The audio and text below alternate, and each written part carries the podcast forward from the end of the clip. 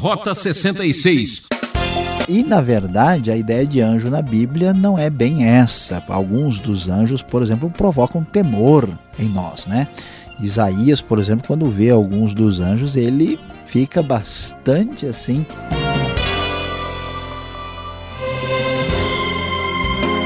É com muita alegria que eu, Beltrão, convido você a participar dessa última aula no segundo livro de Samuel, capítulo 24. O programa Rota 66 está cumprindo mais uma etapa em sua jornada através da Bíblia, explorando a fé e mostrando a razão para viver. Em contato com você, o professor Luiz Saião traz uma aula que é um verdadeiro som do coração. Hoje o tema será Rei orgulhoso, número perigoso. Uma virada radical para alguém que já não estava no momento jovem e quase perdeu um tempo com Deus. Uma resposta franca o livrou do caminho da roça. Fique com a gente e descubra essa didática.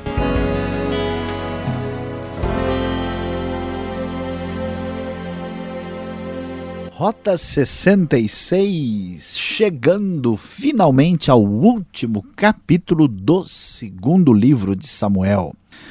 Hoje estamos no capítulo 24 e vamos falar sobre rei orgulhoso, número perigoso. Sim, é isso mesmo que acontece no último capítulo deste livro que vai contar a história de um recenseamento que não deu certo. O assunto aqui não tem nada a ver com o IBGE, mas o recenseamento foi levantado e os resultados foram muito complicados. Acompanhe conosco, veja o que aconteceu no reinado de Davi neste texto que relata ah, o interesse do grande e conhecido rei de Israel. O texto da NVI nos fala o que aconteceu. Mais uma vez irou-se o Senhor contra Israel e incitou Davi contra o povo, levando-o a fazer um censo de Israel e de Judá. Então o rei disse a Joabe e aos outros comandantes do exército: Vão por todas as tribos de Israel, de Dan a Berseba, e contem o povo para que eu saiba quantos são. Joabe, porém, respondeu ao rei que o Senhor, o teu Deus, multiplique o povo por cem e que os olhos do rei, meu senhor, o vejam. Mas por que o rei, meu senhor, deseja fazer isso? Mas a palavra do rei prevaleceu sobre a de Joabe, sobre a dos comandantes do exército. Então eles saíram da presença do rei para contar o povo de Israel. Como você pode observar, a ira de Deus se manifestou contra Israel e provocou em Davi um desejo de levantar-se, de agir contra o próprio povo. Uma coisa um pouco estranha, diferente, mas Deus está no controle da situação e Deus sabe o que está acontecendo aqui. Davi toma uma iniciativa, a iniciativa é dele, e como todas as coisas no final das contas estão debaixo do poder de Deus, Deus é que age em Davi ou na pessoa de Davi para que isso venha acontecer. Deus continua no controle da situação porque ele é o próprio Deus, ele tem planos, tem razões para que as coisas aconteçam do jeito que está acontecendo. Davi tenta falar com Joabe, Joabe não está convencido, não quer que seja feito o recenseamento, mas Davi não permite qualquer outra opinião, ele quer saber qual é a quantidade do povo de Israel que está à sua disposição. E o texto então prossegue contando o que aconteceu. O versículo 8 nos diz que eles percorreram todo o país e voltaram a Jerusalém ao fim de nove meses e vinte dias. Então Joabe apresentou ao rei o relatório do recenseamento do povo. Havia em Israel 800 mil homens habilitados para o serviço militar e em Judá 500 mil. Como você pode observar, aqui o recenseamento, na verdade, tem a finalidade de saber qual é o tamanho do poder militar, da força militar do rei de Israel. Depois de contar o povo, diz o verso 10 na NVI, Davi sentiu remorso e disse ao Senhor: Pequei gravemente com o que fiz. Agora, Senhor, eu imploro que perdoes o pecado do teu servo, porque eu cometi uma grande loucura. Levantando-se Davi pela manhã, o Senhor já tinha falado a Gade, o vidente dele: Vá dizer a Davi, assim diz o Senhor. Estou lhe dando três opções de punição. Escolha uma delas e eu a executarei contra você. Que coisa interessante. Deus considera de fato o pecado muito sério. Davi entende que esse pecado é muito grave, de modo que ele não escapará da grande punição que virá sobre ele. Davi esteve dominado pelo senso de orgulho e queria saber qual era o tamanho do seu poder. Temos aqui uma expressão clara do desejo de domínio, é um rei orgulhoso que agora encontra um número perigoso. O resultado do seu desejo não foi positivo, portanto, diante dele está a sua punição. E diante dele chega a seguinte alternativa: são três opções. E Gade então traz as alternativas para Davi. Quais são elas? O que você escolheria, meu prezado ouvinte? Três anos de fome em sua terra, três meses fugindo de seus adversários que o perseguirão, ou três dias de praga em sua terra. Pense bem e diga-me o que deverei responder àquele que me enviou, foi a palavra de Gade. Davi, então, em dificuldades, responde dizendo o seguinte: É grande a minha angústia, prefiro cair nas mãos do Senhor, pois grande é a sua misericórdia. É melhor fazer isso do que cair nas mãos dos homens, pensa Davi. Davi é um pecador, mas é um excelente teólogo, sabe muito bem que é melhor estar nas mãos de Deus do que de qualquer pessoa. Diante disso, Davi dispensa a possibilidade de fugir dos adversários. E ele então diz o texto que o Davi escolhe praga, escolhe a praga por três dias atingindo a sua terra. E o texto, no versículo 15, nos relata que o Senhor enviou uma praga sobre Israel desde aquela manhã até a hora que tinha determinado, e morreram 70 mil homens do povo de Dan Berseba. Quando o anjo estendeu a mão para destruir Jerusalém, o Senhor arrependeu-se de trazer essa catástrofe e disse ao anjo destruidor: Pare, já basta. Naquele momento, o anjo do Senhor estava perto da ira de Araúna, o Jebuseu. Ao ver o anjo que estava matando o povo, disse Davi ao Senhor: Fui eu que pequei e cometi iniquidade. Esses não passam de ovelhas. O que eles fizeram? Que o teu castigo caia sobre mim e sobre a minha família. O castigo chega a Davi e chega com bastante lógica, porque Davi queria ver o número dos seus soldados, queria ver o número do seu poder. Ele queria saber qual era a sua força, e o castigo que cai sobre ele é um castigo que diminuirá a sua força, para que ele entenda que ele deve depender de Deus. Por isso, ele perde 70 mil homens do povo. E a destruição que veio da parte de Deus vai cair sobre Jerusalém, de modo que nesta hora Deus retém a sua punição e Davi muito angustiado, porque a culpa, a responsabilidade é dele, diz: Olha, eu é que sou o culpado de tudo, eu é que devo ser responsabilizado por isso. E neste momento, o versículo 18 prossegue nos contando o que aconteceu. Naquele mesmo dia, Gade foi dizer a Davi: Vá, edifique um altar ao Senhor na ira de Araúna, o Jebuseu. Interessante que ele é um estrangeiro que tem uma propriedade dentro de Israel.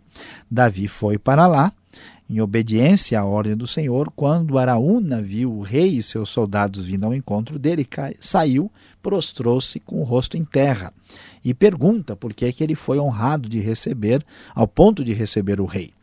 Davi então diz que gostaria de comprar a sua eira, que é o lugar onde se debulha o trigo, para edificar um altar ao Senhor para cessar a praga no meio do povo.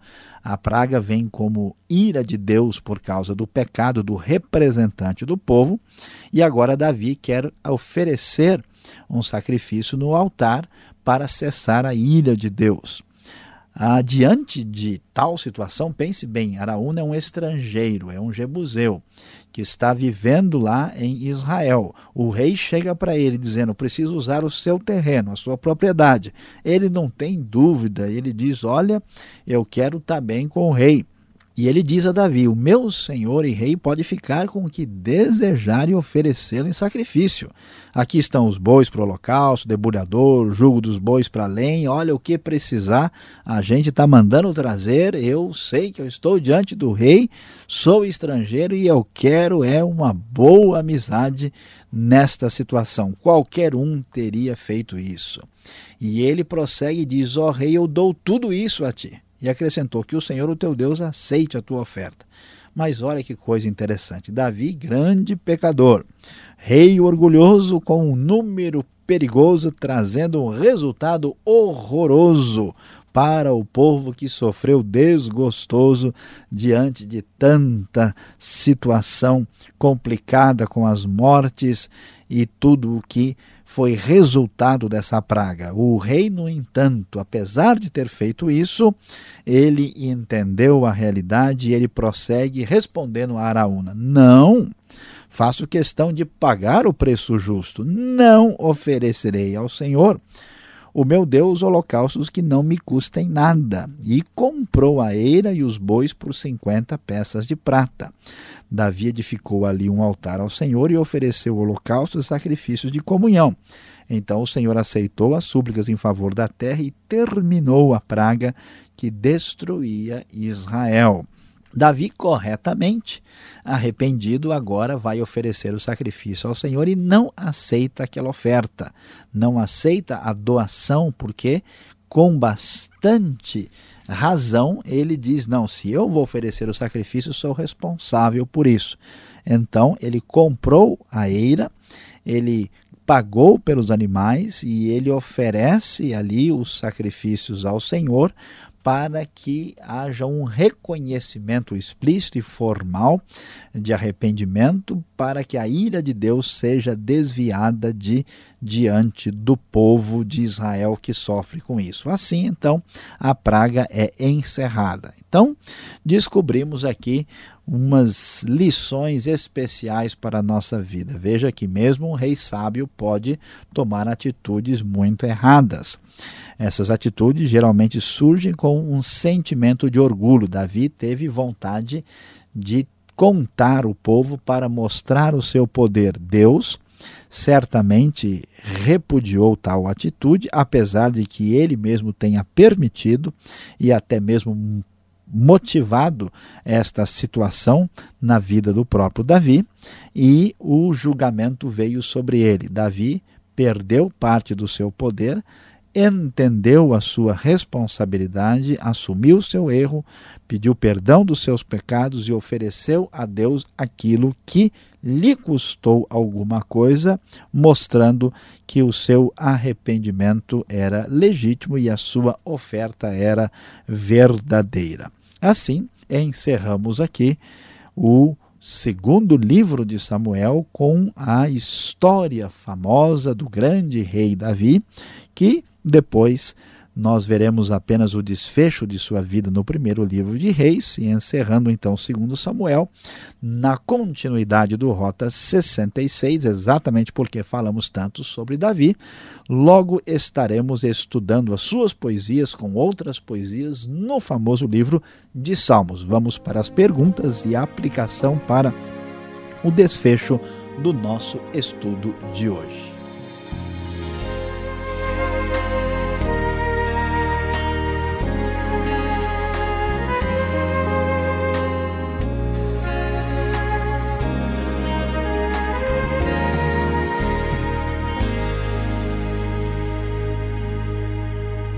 Professor Luiz Saião volta a seguir com o último estudo no segundo livro de Samuel, hoje no capítulo 24. Nosso assunto é Rei Orgulhoso, Número Perigoso. Rota 66 tem produção e apresentação de Luiz Saião, redação e participação Alberto Veríssimo. Na locução Beltrão, o seu amigão. Essa é uma realização transmundial. E marque lá nosso endereço. Caixa Postal 18.113, CEP 04626-970, São Paulo, capital. E-mail rota66 arroba transmundial.com.br. Rota 66, o caminho para entender o ensino teológico dos 66 livros da Bíblia. Voltamos com perguntas e respostas. Ouça essa.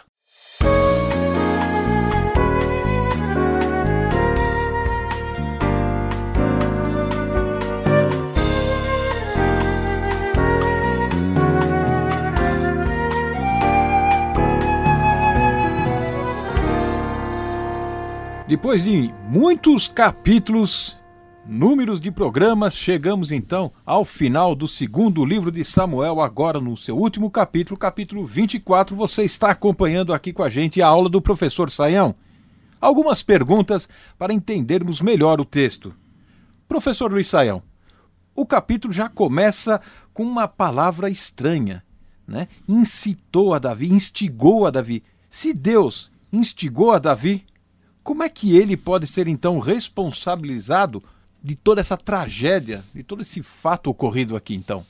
Pois é, pastor Alberto, essa é uma questão difícil e nós, de fato, ficamos assim pensativos ao ler uh, esta afirmação no texto. Mas veja bem, quando entendemos quem Deus é, o Deus da Bíblia revelado nas páginas das Escrituras é o Deus que é onipotente, ou seja, ele tem todo o poder, e onisciente, ele tem todo o conhecimento. Então, em última instância, todas as coisas que acontecem, acontecem ou pela a ação direta de Deus ou pela permissão divina. E, de certa forma, em última instância, Deus é responsável por tudo que acontece no universo. A questão é que nossa mente limitada não consegue entender como se encaixa essa ação soberana de Deus com a nossa liberdade e a nossa responsabilidade pessoal. É verdade que foi Davi que agiu, Davi que motivou, mas Deus tinha motivos, razões por trás dessa escolha né, e, e ele agiu promovendo isso. E Deus age de forma que ele continua sendo soberano e nós continuamos sendo responsáveis.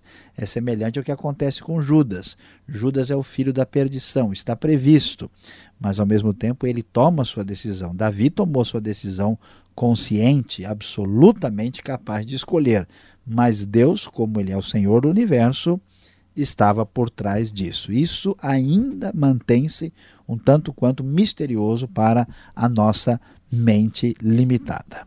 Bom, eu sei que isso não é desculpa para quem não gosta de matemática, mas o que há de errado com os números?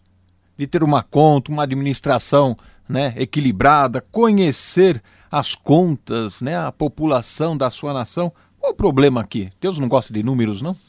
Pois é, a questão é mais, mais profunda, né? Porque, veja, parece que Deus não gosta dos números e também parece que Deus tem algum problema com Israel, né? Veja o versículo 1, fala que o Senhor irou-se contra Israel e isso desembocou na questão dos números.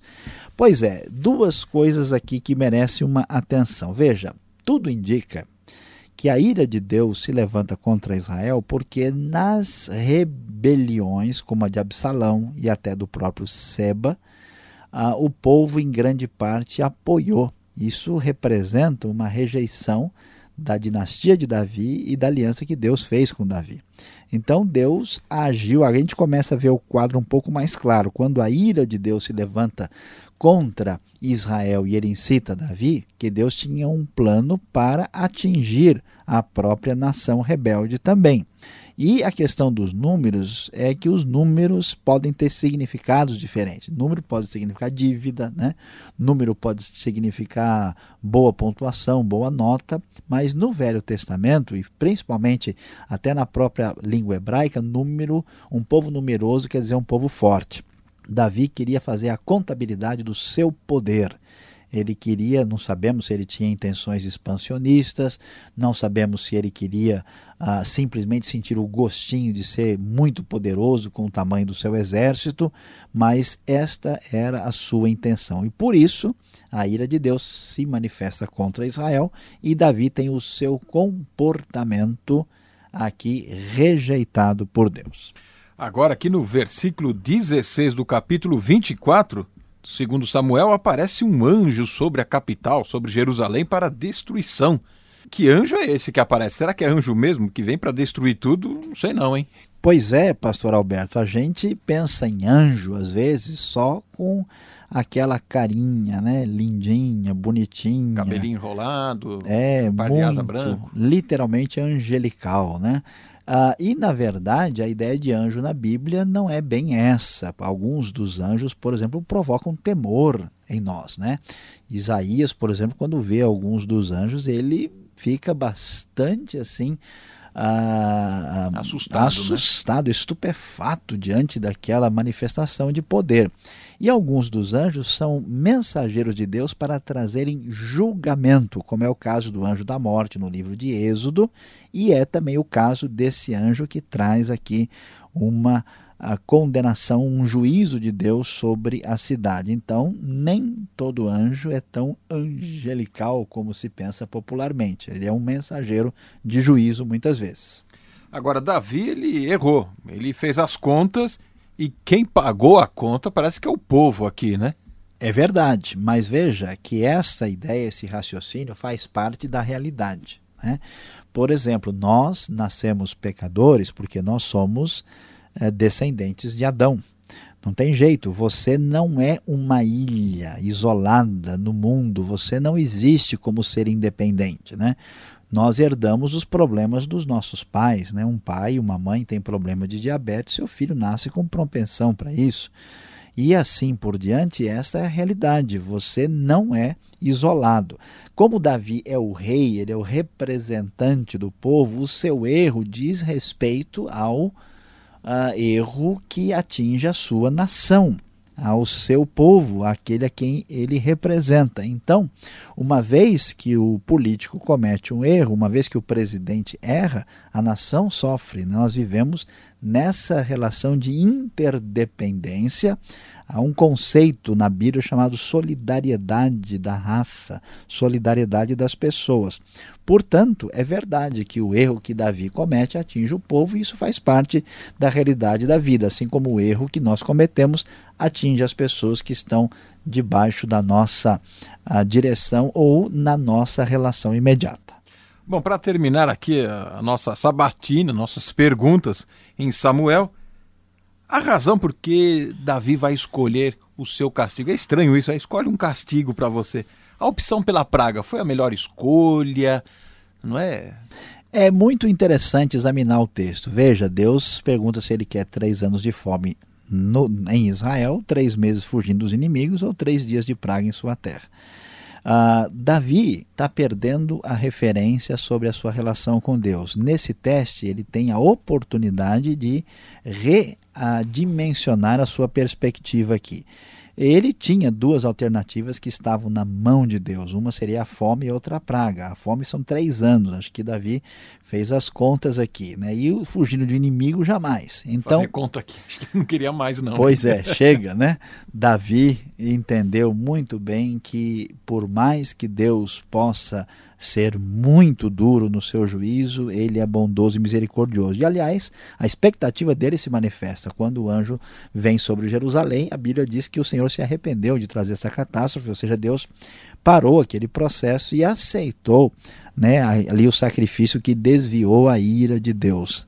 Davi sabia quem Deus era e isso é um grande segredo para a gente prosseguir na nossa vida espiritual. Quando conhecemos quem Deus é, como Ele nos ama e como Ele nos trata, a gente certamente tem condições de prosseguir nessa jornada da melhor maneira possível. Saião, obrigado aí por esta série no segundo livro de Samuel, foi muito legal. E você que está nos acompanhando, fique ligado mais um pouquinho. Vem agora a aplicação, fechamento desse estudo para você.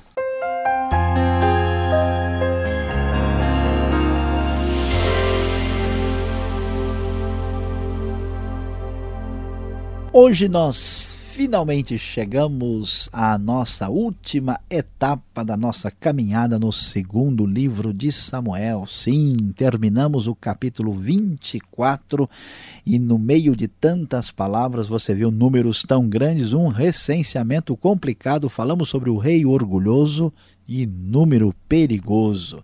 E diante de tais dificuldades e problemas, qual é a grande lição, a aplicação para a sua vida, para o seu dia a dia?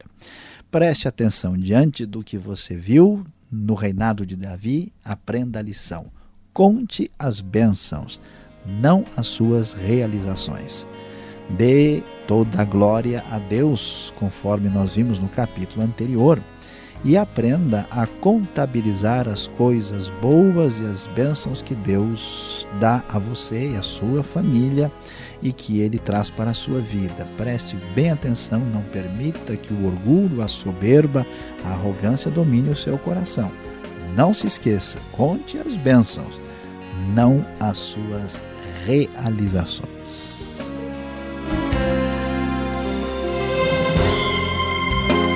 Acaba aqui mais um programa Rota 66 que teve trabalhos técnicos de Paulinho Batista. Eu, Beltrão, espero você para o nosso próximo encontro nessa sintonia e horário. Um forte abraço e visite o site transmundial.com.br.